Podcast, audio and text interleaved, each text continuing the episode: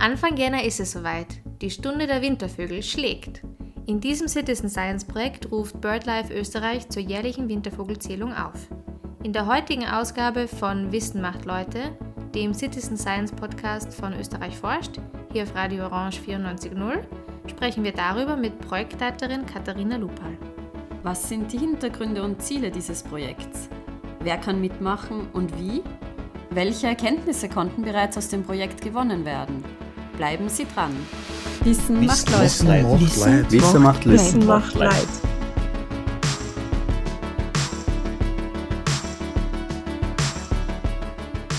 Hallo und herzlich willkommen bei Wissen macht Leute, dem Citizen Science Podcast von Österreich forscht. Hier auf Radio Orange 94.0. Österreich forscht ist die österreichische Citizen Science Plattform, die von der Universität für Bodenkultur Wien koordiniert wird. Zu Beginn möchten wir wie immer kurz für alle neuen HörerInnen wiederholen, was man unter Citizen Science versteht. Citizen Science beschreibt die aktive Beteiligung von BürgerInnen in wissenschaftlichen Forschungsprozessen. Das wird in unterschiedlichen Forschungsprojekten aus einer Vielfalt an Fachrichtungen umgesetzt, zum Beispiel in der Sprachwissenschaft oder in der Medizin. Für allgemeine Informationen zu Citizen Science freuen wir uns, wenn Sie unsere erste Sendung nachhören, in der wir das Thema auf der Metaebene betrachtet haben. In der heutigen Sendung möchten Lisa Retschnick und ich, Alina Hauke, ein weiteres Citizen Science Projekt vorstellen. Und zwar das Projekt Stunde der Wintervögel. Wie bereits angeteasert, haben wir darüber mit Katharina Lupal im Vorfeld gesprochen, wer sie ist, warum die Wintervogelzählung bereits zum 14. Mal stattfindet und viele weitere Details zum Projekt hören Sie jetzt. Ja, liebe Kathi, vielen Dank, dass du dir heute Zeit für uns nimmst. Leider online, aber das ist sich leider nicht anders ausgegangen. Könntest du dich für unsere HörerInnen bitte kurz vorstellen? Ja, sehr gerne. Zuerst mal vielen Dank für die Einladung. Mein Name ist Katharina Lupal. Ich bin bei der Vogelschutzorganisation BirdLife Österreich angestellt und bin da vor allem im Marketing tätig. Und heute bin ich äh, vor allem mit unserem Citizen Science Projekt der Stunde der Wintervögel eingeladen, wo ich seit einigen Jahren die Projektleitung übernommen habe. Jetzt hast du auch schon super das Projekt Stunde der Wintervögel erwähnt, worüber wir heute mit dir reden werden. Könntest du das Projekt vielleicht ganz kurz vorstellen?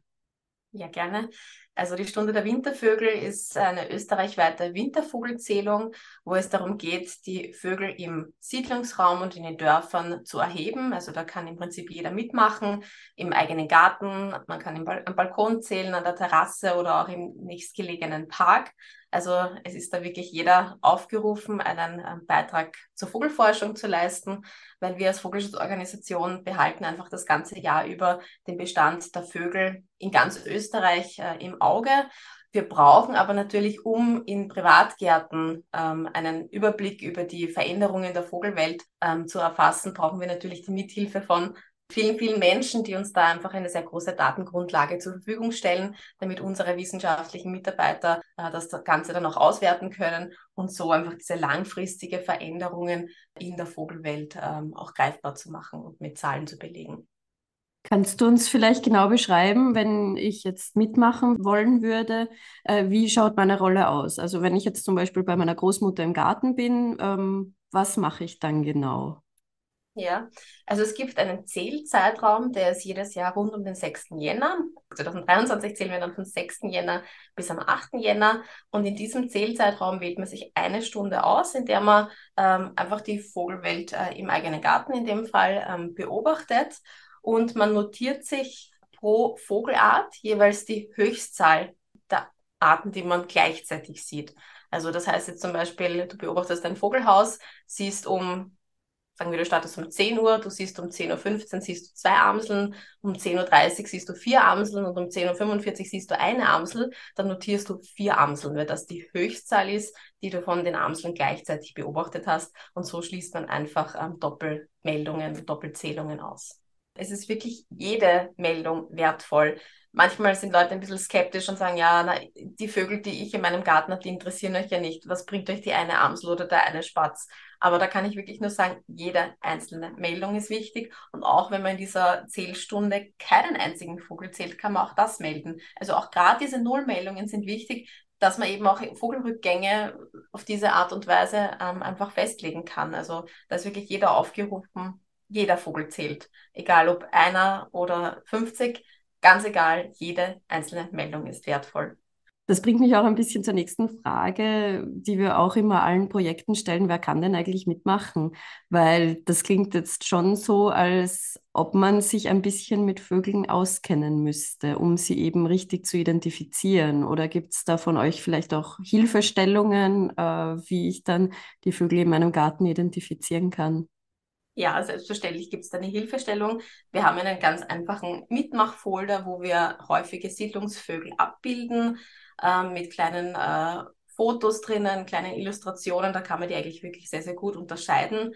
Und deswegen kann halt wirklich jeder mitmachen, weil es relativ einfach ist, die häufigen Siedlungsvögel, jetzt eine Kohlmeise von einer Amsel, zu unterscheiden. Und das sind halt wirklich die Arten, die wirklich häufig ähm, vertreten sind und die, gerade wenn man im Winter sich entscheidet, eine Winterfütterungsstelle zu errichten, dann kennt man in der Regel, wie schaut eine Kohlmeise aus, wie, wie schaut eine Amsel aus.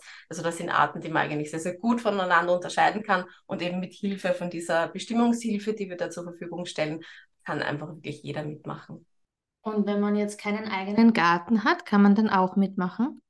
Ja, genau. Also dann kann man auch einfach im nächstgelegenen Park beispielsweise zählen. Auch ein Futterhäuschen ist jetzt nicht ähm, verpflichtend, dass man eines hat. Man ist natürlich äh, ein, ein Besuchermagnet, wenn man so will, für seine gefiederten Freunde. Aber das ist nicht notwendig. Also man kann genauso sich äh, eine Stunde in, in den nächsten Park setzen und einfach dort äh, einen gewissen Bereich beobachten und einfach schauen, was fliegt denn da so äh, in dieser einen Stunde vorbei, was kann man da beobachten. Und ähm, du hast eh schon anklingen lassen, dass es ähm, für euch total wichtig ist, eben diesen Bestand im Winter, der Wintervögel, sich einen Überblick darüber zu verschaffen. Aber was konkret macht ihr dann mit den erhobenen Daten? Ja, also zuerst die Daten, sobald sie erfasst wurden, werden digitalisiert. Also man kann das Ganze entweder selber auf unserer Webseite online eingeben oder eben diesen Mitmachfolder, den ich schon erwähnt habe. Da kann man auch direkt dort die Meldung ähm, niederschreiben und uns per Post übermitteln. Das heißt, der erste Schritt ist, dass diese ganzen Daten einmal äh, zentral gesammelt werden. Man kann online auch immer schauen, was ist denn der aktuelle Stand, auch ganz genau, wie schaut es in meinem Bezirk aus, welche Vogelarten äh, sind da, weiß nicht, Top 10 oder wie viele Amseln sind pro Garten gesichtet worden. Das kann man alles online ähm, live nachverfolgen. Und dann wird das Ganze einfach wissenschaftlich von unseren Ornithologen ähm, genau untersucht. Das Interessante und das Wichtige bei der Aktion ist einfach, dass wir zum 14. Mal dann 2023 zählen werden. Und es geht uns da wirklich um langfristige Trends und langfristige Veränderungen. Ähm, also nicht darum, dass ich das eine Jahr mit dem anderen Jahr vergleiche, sondern einfach wirklich, dass, es, dass man schleichende Entwicklungen feststellen kann äh, und deswegen braucht man da wirklich eine große Datengrundlage und vor allem eine große Datengrundlage über viele, viele Jahre, dass man eben genau diese, diese Prognosen und, und Entwicklungen einfach festmachen kann. Wenn du jetzt über, über große Jahre redest, äh, sind diese 14 Jahre jetzt schon große Jahre, sodass man da etwas ablesen kann? Oder ist, ist dann eher das Ziel, jetzt nochmal 50 Jahre zu warten? also warten, wir, wir wollen schon zählen. Also ich denke, wenn wir die nächsten 50 Jahre zählen, weil das Projekt einfach irrsinnig spannend ist und man da einfach auch laufend am Ball bleiben muss, um, wie gesagt, Entwicklungen ähm, weiter verfolgen zu können. Ähm, aber so im wissenschaftlichen Kreis sagt man so ab zehn Jahren äh, ist wirklich so der Punkt erreicht, wo man schon interessante ähm, Dinge ablesen kann. Und das haben wir ja vor einigen Jahren geknackt und vor allem unsere Vogelzählung. Also das ist wirklich eine total beliebte Aktion geworden. Also wir haben 2022 über 23.000 Menschen gehabt, die sich äh, innerhalb des Zählzeitraums äh, an der Zählung beteiligt haben. Und ich habe es mir auch ausgesucht, seit 2011, seitdem wir zählen, haben wir 128.000 Meldungen bekommen und über drei Millionen Vögel wurden gezählt und gemeldet. Also das ist wirklich schon eine sehr, sehr schöne Datengrundlage, mit der man schon einiges äh, machen kann. Genau. Vielleicht kurz dazu eine Frage. Äh, wie schaut es denn aus mit dem österreichischen Wintervogelbestand? Also grundsätzlich äh, in dem Bereich der Siedlungen und Dörfer sind jetzt eigentlich nicht die Vogelarten, denen es schlecht geht. Die sind mehr auf Österreichs Feldern und Wiesen, wo eben durch die Bewirtschaftung und Insektenrückgang und so weiter äh, ein wirkliches Vogelsterben zu beobachten ist. Das haben wir im Privatgarten jetzt nicht. Allerdings können wir schon sagen, dass uns aufgefallen ist über die letzten Jahre, dass ähm, ein gewisser Vogelrückgang schon festzustellen ist. Also wir haben im Schnitt ähm, durchschnittlich 38 Vögel pro Garten gehabt und 2022 waren das zum Beispiel 31. Und allgemein ist dieser Trend generell rückläufig. Das kann natürlich viele verschiedene Faktoren haben. Ähm, aber in Summe gehen wir schon davon aus, dass vor allem die Gartengestaltung und gerade der Verlust von, alter, von alten Bäumen ähm, und, und einfach diese Naturferne, die sehr, sehr oft Einzug in die Gärten erhält, da eine sehr, sehr große Auswirkung auf, den, auf das Auftreten der Vögel dann leider hat. Wie kann man denn den Garten naturnah gestalten? Oder ähm, was sind da wichtige Punkte, dass es eben ein gutes Habitat auch ist für Wintervögel oder Vögel im Generellen? Ja, also das Allerwichtigste ist eigentlich die Vielfalt in einem Garten. Zuerst natürlich mal Hände weg von Chemie, Hände weg von solchen Dingen wie äh, Rasenroboter und Co. Äh, und einfach ein bisschen Vielfalt zulassen. Also das heißt, wir lassen alte Bäume stehen, wir pflanzen einheimische Sträucher und Hecken, die bieten Vögeln das ganze Jahr über einerseits äh, wichtige Nahrungsquelle, aber auch gleichzeitig einen wichtigen Brutplatz, um die Jungen auch groß zu ziehen und auch natürlich um Insekten zu fördern und anzuziehen. Ähm, es ist wichtig, möglichst viel blühen zu lassen, äh, möglichst unterschiedlich hohe Vegetation ähm, stehen zu lassen und beispielsweise auch, äh, gerade wenn man in Richtung äh, Winter schaut, dass man zum Beispiel ein, ein, ein Laub liegen lässt oder dass man Asthaufen liegen lässt. Ein Komposthaufen kann sehr wichtig sein, vielleicht kann man auch eine kleine wilde Ecke sozusagen im Garten lassen, wo Brennnesseln wuchern dürfen äh, und wo Natur Natur sein darf, weil dort äh, entsteht halt dann auch Leben und das ja, ist wichtig für, für die Vogelwelt, dass da viele, viele Arten vorkommen können. Jetzt ist es aber gleichzeitig so, dass wegen der Klimaerwärmung gerade die Sommer immer trockener werden und heißer werden und ich auch das Gefühl habe, dass sich das auch ein bisschen in der Gartengestaltung widerspiegelt, dass eben vielleicht eher zu ich sage jetzt mal, südländischeren Pflanzen gegriffen wird und Olivenbäumen und so. Das ist ja dann ein bisschen im Widerspruch vielleicht auch. Oder, oder kannst du uns da Tipps geben? Ja, absolut. Man sollte natürlich immer zu, zu heimischen äh, Sträuchern, Hecken und Samen und so weiter greifen, ähm, um die Vogelwelt da gezielt zu unterstützen. Aber du hast was Wichtiges angesprochen, das Thema Wasser. Vögel trinken natürlich genauso, ähm, brauchen Wasser genauso wie wir Menschen. Also auch da kann man mit entweder einer, einer einer Wassertränke oder optimalerweise, wenn das die Größe des Gartens zulässt, auch äh, ein kleiner Gartenteich mit einer ähm, Seichtwasserzone. Also das wäre wirklich ein optimaler, nicht nur ein, eine Erfrischung im Sommer, sondern auch ein Badespaß für viele Vögel. Jetzt würden wir gern genauer auf diesen Citizen Science Aspekt des Projektes eingehen.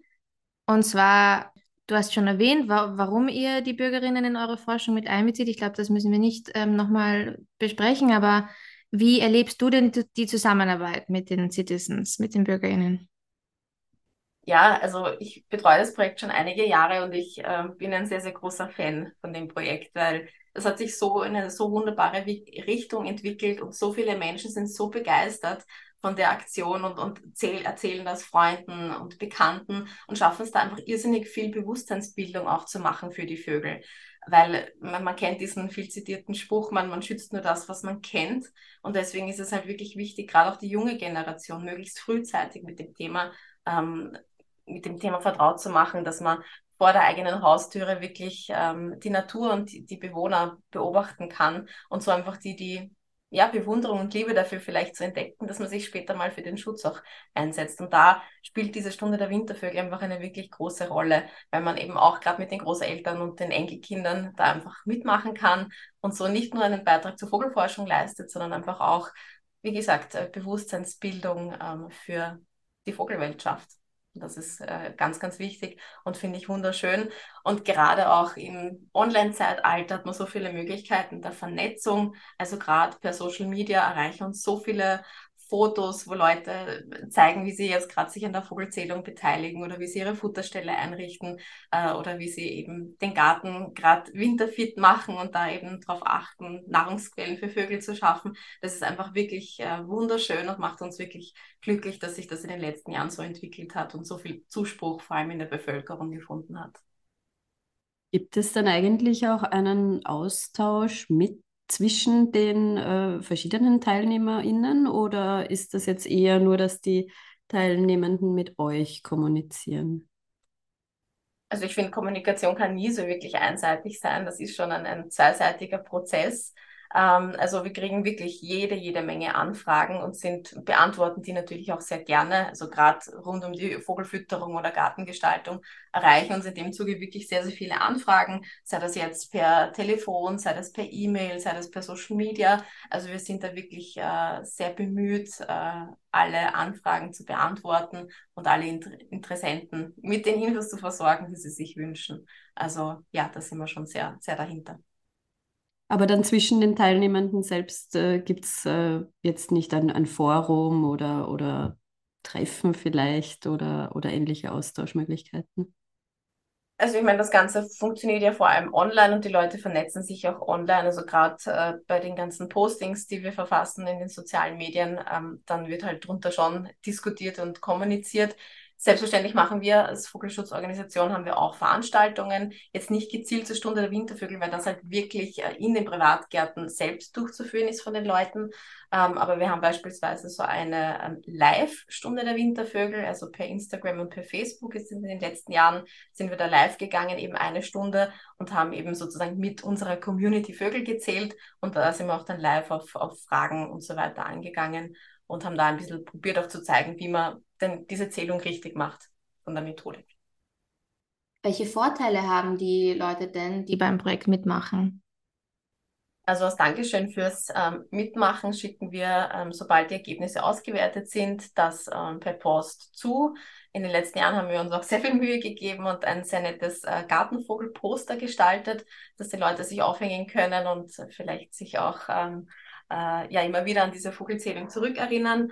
Und ähm, wir haben natürlich verschiedene Möglichkeiten und Informationen auch angeboten, dass sie sich einfach weiter informieren können äh, rund um den Vogelschutz.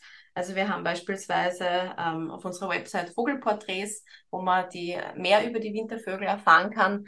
Dort haben wir auch unseren Podcast verlinkt. Wir sind auch sehr stolz, dass wir auch einen Podcast haben, das BirdLife Gezwitscher, wo wir ähm, in regelmäßigen Abständen nicht nur zu unseren Projekten erzählen, sondern auch gewisse Vogelarten einfach porträtieren und vorstellen.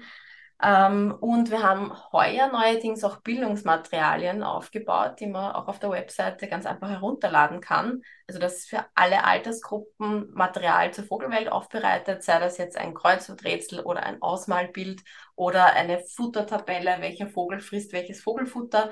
Also da sind wir wirklich bemüht, laufend Infos aufzustellen, äh, dass sich die Leute informieren können. Und als Vogelschutzorganisation ähm, haben wir auch eine besondere Aktion zur ähm, Vogelzählung. Und zwar für alle neuen Mitglieder, die sich eben noch mehr für den Vogelschutz engagieren wollen, gibt es eine äh, sehr nette Vogeluhr. Das ist eine Wanduhr, die zu jeder vollen Stunde eine andere Vogelart zwitschert. Die kommt irrsinnig gut an und das bekommt man in dem Zählzeitraum als kleines Willkommensgeschenk. Machen dann bei eurem Projekt eigentlich auch Schulklassen mit? Also geht ihr da aktiv in, in Schulen oder ist das wirklich über, eher über Privatpersonen? Also primär sind es Privatpersonen, weil wir ja auch vor allem viele, viele Gärten brauchen, die mitmachen. Ähm, wir haben aber durchaus in den letzten Jahren einige Schulklassen gehabt und vor allem äh, engagierte Biologielehrer, die das Thema ähm, ja, heimische Vogelwelt einfach in den Unterricht aufgenommen haben und dann einfach auch ähm, zur Stunde der Wintervögel äh, berichtet und die Kinder entsprechend mit den Mitmachfoldern versorgt. Das hat in den letzten Jahren doch zugenommen und hat uns eben auch dazu bewegt, dass wir jetzt diese, diese Bildungsschiene ein bisschen öffnen wollen und einfach da so gut wir können ähm, mit Materialien zur Verfügung stehen. Aber letztlich, es ist ja immer rund, also das sind meistens noch Weihnachtsferien. Das heißt, das kann man eh nur den äh, Schülern praktisch mitgeben, dass sie das dann halt dann daheim privat dann, dann weiterführen. Aber groß institutionalisiert äh, ist diese Zählung jetzt nicht auf Schulklassen, aber wir freuen uns natürlich immer, wenn äh, Lehrer sich äh, diesem Thema annehmen und vor allem äh, den Kindern das auch einfach dann fürs Private dann mitgeben. Jetzt würden wir dich gerne fragen, welche Meldungen oder Sichtungen von den Teilnehmerinnen waren besonders überraschend oder neu für euch im Projekt? Also gab es irgendwelche besonderen Sichtungen? Also es gibt eigentlich jedes Jahr irgendein Highlight, das, ähm, das wir beobachten können. Natürlich besonders spannend ist es dann, wenn die Winter besonders kalt sind, weil dann auch aus Nord- und Nordosteuropa diverse Vogelschwärme einfliegen. Also die ziehen praktisch in unsere äh, Grade, sobald es bei ihnen einfach zu kalt ist und auch die Nahrung nicht mehr ähm, zugänglich ist. Und dann kann schon sein, dass da wirklich sehr, sehr große Vogeltrupps in die Gärten einfliegen. Also ob das jetzt Erlenzeisige sind, Birkenzeisige, da gibt es wirklich ganz, ganz tolle Meldungen, wenn die, die, die Gärten praktisch überflutet werden von so einem riesengroßen Vogelschwarm die sich dann äh, über das Futterhäuschen dort sehr, sehr freuen. Also das sind immer wirklich sehr, sehr spannende Meldungen und das kann man einfach dann äh, wirklich schön auch verfolgen. Wir haben eben auch auf unserer Webseite so eine, so eine Österreich-Karte, äh, wo man sich eben anschauen kann, wo waren denn zum Beispiel diese großen ähm, Trupps, die da eingeflogen sind. Und ja, das ist eigentlich immer, immer sehr spannend, was da jedes Jahr so herumfliegt und einfliegt.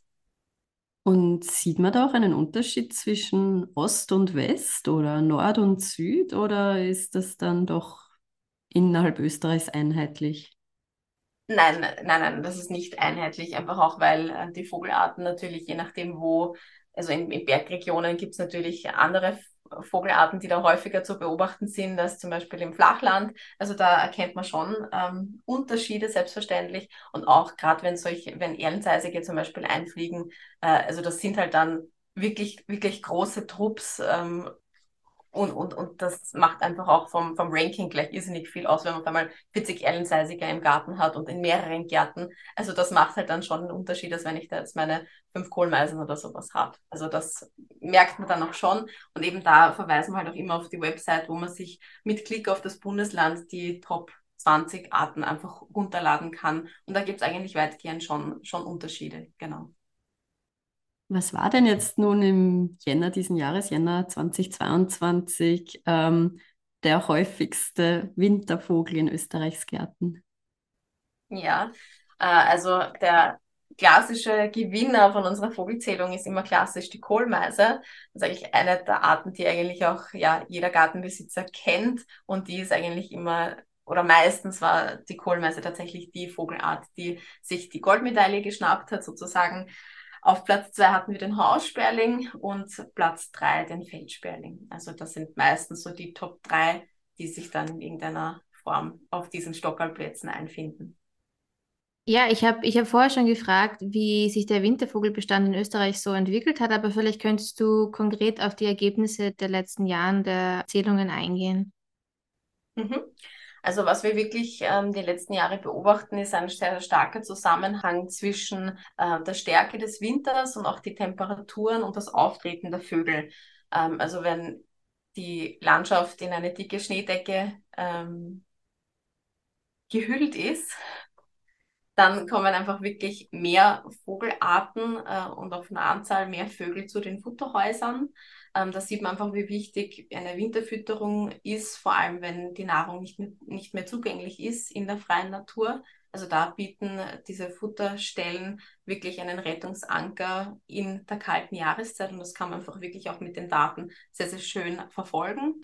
Und ähm, das Auftreten der Vögel hat natürlich auch einfach mit der Natur zu tun. Also was wir in den letzten Jahren gehorcht festgestellt haben, ist das sogenannte Mastjahre, auch durch die Klimakrise immer in kürzeren Abständen auftreten. Mastjahre sind bestimmte Jahre, wo die Bäume sehr stark blühen und entsprechend auch sehr, sehr viele Samen produzieren und dann natürlich für gerade für Waldvogelarten wie Meisen, Kleiber, Spechte sehr, sehr viel Nahrung zur Verfügung stellen und daher die Vögel es dann nicht notwendig haben, in die Siedlungen zu kommen und dort in die Privatgärten und Winterfütterungen anzunehmen.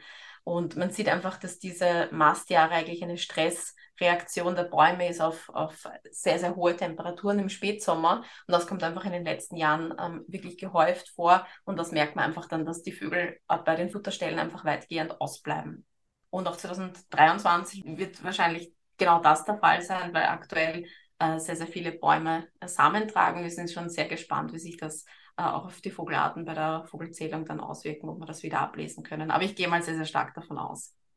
Und weil wir Thema Vogelrückgang eh auch schon vorher thematisiert haben, eine Vogelart sticht ganz besonders heraus, die einfach seit der Vogelzählung aus jedem zweiten Garten verschwunden ist. Und zwar geht es um den Grünfink oder Grünling genannt. Das ist eigentlich ein relativ häufiger Brutvogel in Österreich und der hat äh, einfach rapide abgenommen. Wir haben während dem Jahr immer wieder oder in manchen Jahren auch sehr häufig Meldungen von toten Grünfinken bekommen. Das war leider eine, eine Vogelkrankheit, äh, Trichomonasis, die sich auch über Fütterungsstellen, vor allem in den Sommermonaten, verbreitet hat, wo einfach ein Parasit den vorderen Verdauungstrakt der Vögel befallen hat, dort schwerwiegende Entzündungen hervorgerufen hat. Und der Vogel konnte keine Nahrung mehr aufnehmen, schlucken und ist dann meistens rund um die Futterungsstelle äh, verstorben. Und das haben einfach sehr, sehr viele Bürger sehr besorgt beobachtet und an uns gemeldet. Und wir haben einfach dann im Winter immer feststellen können, dass der Grünfink auch markant dann im Winter entsprechend weniger zu den Futterstellen kommt. Und ich habe schon erwähnt, äh, rund jeder zweite Vogel ist da verschwunden. Das ist schon ein, ein, ja, für diese Art ein sehr besorgniserregender Trend. Und auch da kann man nur unterstreichen, wie wichtig es ist, dass man sich über die Verantwortung, die man als Vogelfütterer hat, im Klaren ist. Es ist wichtig, dass man seine Futterstelle hygienisch betreibt, also dass Futter und Vogelkot nicht in Berührung kommen kann. Also sprich, man soll zu hygienischen Futtersäulen oder Futtersilos greifen, wo eben diese Kontamination des Futters nicht passieren kann. Vogelfutter darf auch nicht nass werden und sollte einfach wirklich auch die, die Fütterungsgeräte regelmäßig gereinigt werden, ähm, dass ja, da Krankheitserreger einfach keine, keine Chance haben. Ich würde sagen, wir kommen zu unserer Schlussfrage. Was war denn dein Höhepunkt, dein persönlicher in Zusammenarbeit mit den Bürgerinnen? Also was hat dich am meisten geprägt oder beeindruckt? Was mich beeindruckt hat, war gerade zur Zeit der Corona-Pandemie, dass das wirklich eine bei vielen Menschen einfach wirklich was bewirkt hat. Die haben begonnen, aus dem Fenster zu schauen, haben sich damit begonnen zu beschäftigen, was passiert denn eigentlich in meinem eigenen Umfeld und haben einfach ein bisschen ähm, die Sinne geschärft, auch für die Vogelwelt und für, für das, was einfach vor dem eigenen Haus passiert. Und da haben wir wirklich im Jahr von der Corona-Pandemie einen enormen Zuwachs bekommen an, an Meldungen und an Teilnehmern.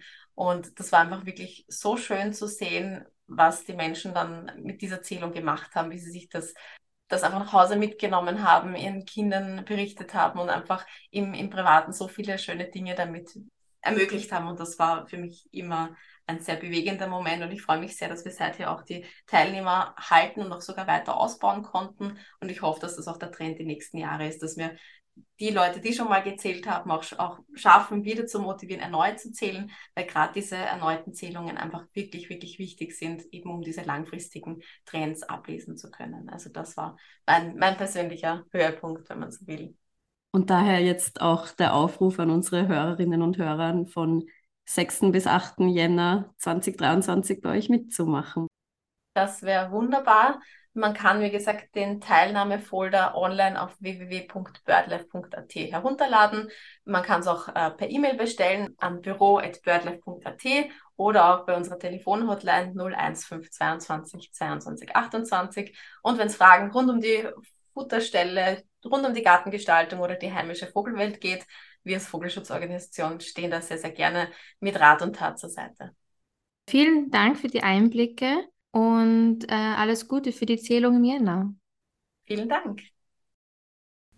Nun sind wir auch schon am Ende dieser Ausgabe von Wissen macht Leute angekommen. An dieser Stelle möchten wir uns nochmals herzlich bei Katharina Lupal für das nette und interessante Gespräch bedanken. Wir hoffen, Sie, liebe Hörerinnen, konnten sich auch von dieser Sendung, genau wie wir, wieder einiges mitnehmen. Wenn Sie nur motiviert sind, selbst bei der Wintervogelzählung Anfang Jänner mitzumachen, finden Sie, wie gesagt, alle Informationen zur Teilnahme auf der Homepage von BirdLife. Die ist auch in der Beschreibung verlinkt. Und nochmals zur Erinnerung, von 6. bis 8. Jänner 2023 können Sie am Projekt teilnehmen. Allgemeine Informationen zu Citizen Science und eine Übersicht von anderen Projekten, bei denen Sie aktuell mitforschen können, finden Sie auf unserer Webseite www.citizen-science.at. Auch der Link ist natürlich in der Sendungsbeschreibung zu finden. Bei Fragen oder für Feedback können Sie uns außerdem gerne per E-Mail an office@citizen-science.at kontaktieren. Wer tiefer in die Welt von Citizen Science in Österreich eintauchen möchte, findet all unsere vergangenen Sendungen am Cultural Broadcasting Archive und auf Spotify. Die Links dazu finden Sie ebenfalls im Beschreibungstext. Wir freuen uns, wenn Sie reinhören. Ja, wir von Wissen macht Leute freuen uns schon auf die nächste Sendung hier auf Radio Orange 94.0, die am 16. Jänner 2023 ausgestrahlt wird. Bis dahin wünschen wir Ihnen eine schöne Zeit und einen guten Start ins neue Jahr. Vielen Dank für Ihre Aufmerksamkeit und Forschen Sie mit. Wissen macht Leute. Wissen macht Leid. Wissen macht Leid.